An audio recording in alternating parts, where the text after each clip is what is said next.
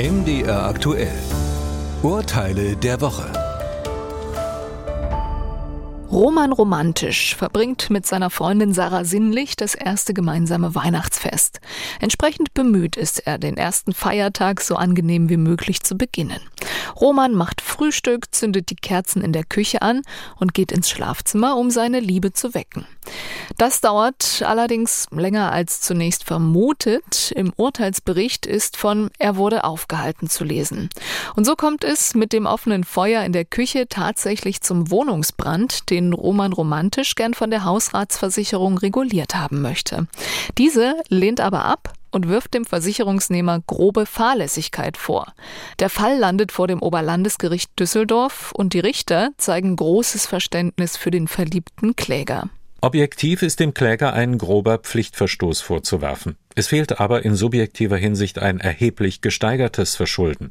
Der Kläger hat nach dem Betreten des Schlafzimmers aufgrund der körperlichen Reize seiner Lebensgefährtin nicht mehr an den brennenden Adventskranz gedacht. Dies ist nicht in einem Ausmaß schuldhaft, welches als unverzeihlich und damit als vorwerfbar grob fahrlässig einzustufen ist. Unabhängig davon, ob der Aufenthalt im Schlafzimmer 15 oder bis zu 60 Minuten dauerte.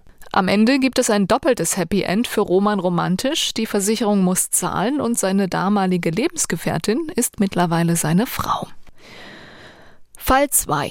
Die Firma Fröhlich veranstaltet regelmäßig Weihnachtsfeiern und andere Betriebsveranstaltungen, die nach eigener Einschätzung attraktiv gestaltet sind. Das sehen nicht alle Beschäftigte so und nehmen an der Weihnachtsfeier nicht teil.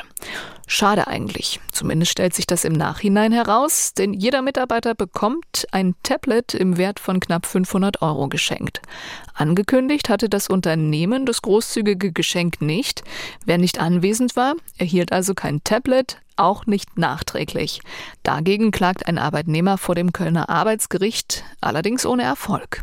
Bei dem Tablet handelt es sich um eine Zuwendung eigener Art. Sie liegt außerhalb des vertraglichen Arbeitsverhältnisses.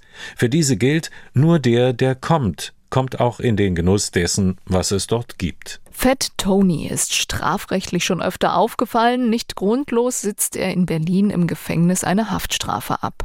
Und trotzdem, gerade zur Weihnachtszeit lässt dieser harte Typ Platz für Emotionen. Und so wünscht er sich in seiner Zelle einen eigenen Weihnachtsbaum. Dieser wird ihm aber von der Strafvollzugsanstalt verboten. Zu Recht, das musste das Kammergericht Berlin entscheiden und gab der JVA Recht. Strafgefangene haben keinen Anspruch auf einen eigenen Weihnachtsbaum in ihrer Zelle. In ausgehöhlten Ästen oder Stämmen lassen sich leicht Drogen verstecken. Eine Kontrolle von Bäumen ist für die Gefängnisleitung unzumutbar. Dazu kommt eine beträchtliche Erhöhung der Brandgefahr, da geschlagene Nadelbäume in einer beheizten Zelle schnell austrocknen.